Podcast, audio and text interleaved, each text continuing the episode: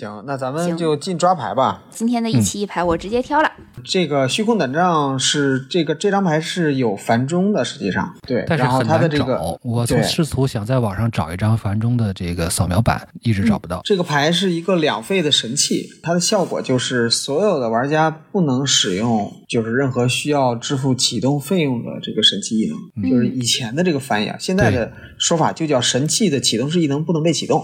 哦，就是那个火花之战里卡恩的那个静态异能。然后这张牌是这个系列里最贵的一张牌，应该是现在最贵的一张牌，大概是一百六十多刀吧。然后这张牌的那个背景叙述特别逗，嗯，对，中文翻译我查了，我是专门在一本书上查。这本书我们到时候正片里会提到。他杰拉尔德说，但他什么都没做啊。呃，嗯哈娜说。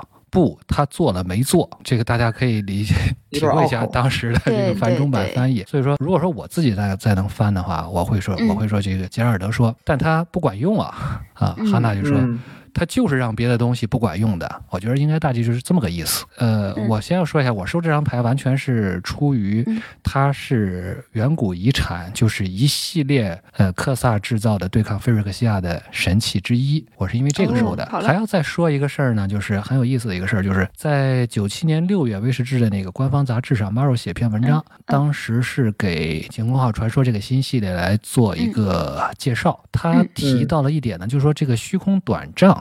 在未来的情节发展中要发挥一个重要的作用，但是目就没有前未来了。我没有发现到底它发挥了什么作用。这可 does 能 nothing，对我觉得想是不是就是他做了没有做？作用。对，对，这个很棒。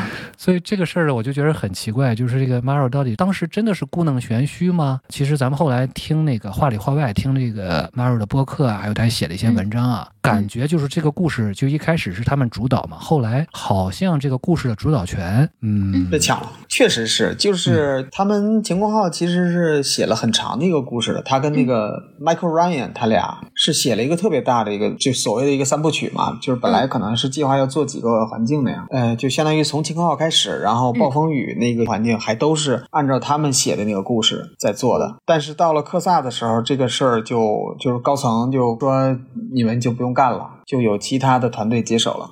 嗯。就相当于后来的故事，就是完完全全的把他们这个故事当成了一个小插曲，就相当于是你想想，后来就讲科萨了，对，嗯，对，这这一船的人就没有那么重要了，就变成了科萨伟大计划的其中的一小部分了。呃，我是在我是看到这个一二年，他在他的这个 Maro 这个博客上，嗯还有人追问他说：“你说是到底是 是吧？怎么回事啊？”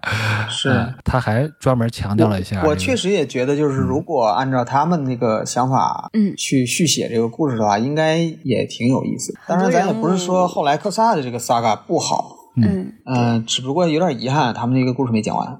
对没事儿，这个这段故事已经是 YYDS 了，所以说我们就不要在这些呃小历史纠葛啊，这个嗯我们大是大非清楚就可以了。